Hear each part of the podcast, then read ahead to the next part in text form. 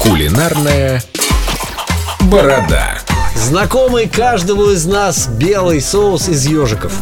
Из ежиков. Доброе утро, Ром. Доброе, доброе. наш ежик бородатый. Ежик. Да, я помню в столовых такой отвратительный этот соус был. Я его так И ты тогда уже думал, вот я стану поваром и усовершенствую так его. невкусно. Я просто вспоминаю, что там не просеивали ни муку. кажется, одна мука была да? Да, одна мука и все. И больше практически там ничего не было. Не, ну Дима-то... Как же приготовить соус бешамель, чтобы он был восхитительным? Конечно же, рецептов э, миллион этого соуса. Это, кстати, один из пяти базовых соусов французских. Который э, нужно уметь который нужно готовить, уметь да? готовить, да. Так, так, так, под запись. Вот, а значит, э, как, как готовлю я? Я беру три вида масел.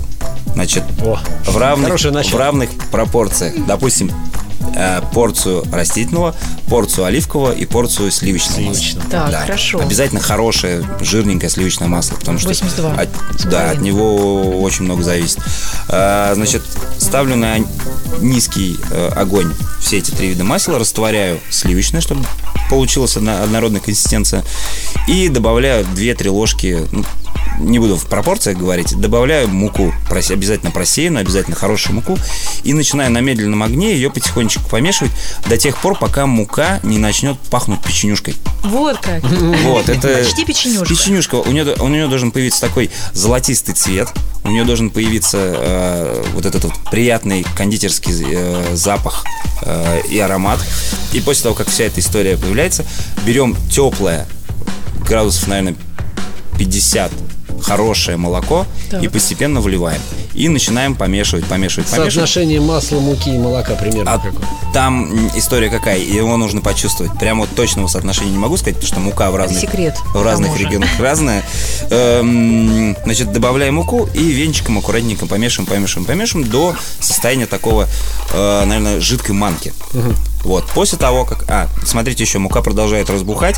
э, После того, как вы добавили молоко, э, как, как отставить от плиты, поэтому его нужно делать чуть-чуть жиже. Мгм, Да-да-да. И, в принципе, можно его потом в дальнейшем разбавить. Там не разделится на фракции? Не, ничего не разделится. Если ты будешь помешивать э, венчиком и соблюдать э, температурный режим, будет все окей.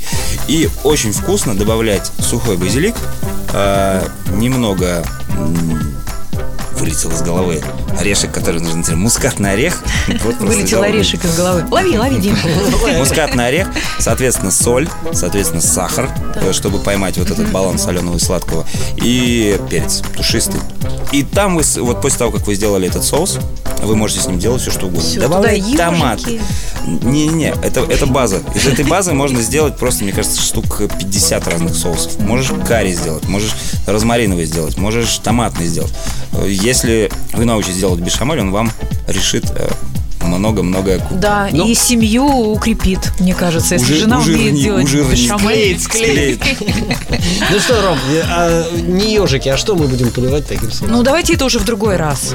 Давайте, да, да, давайте в другой раз. Рома торопится, Роме в спортзал, Роме на кухню, Ромочка ням-ням. Всего хорошего Это дня, вместо ребята. Пока. Пока-пока.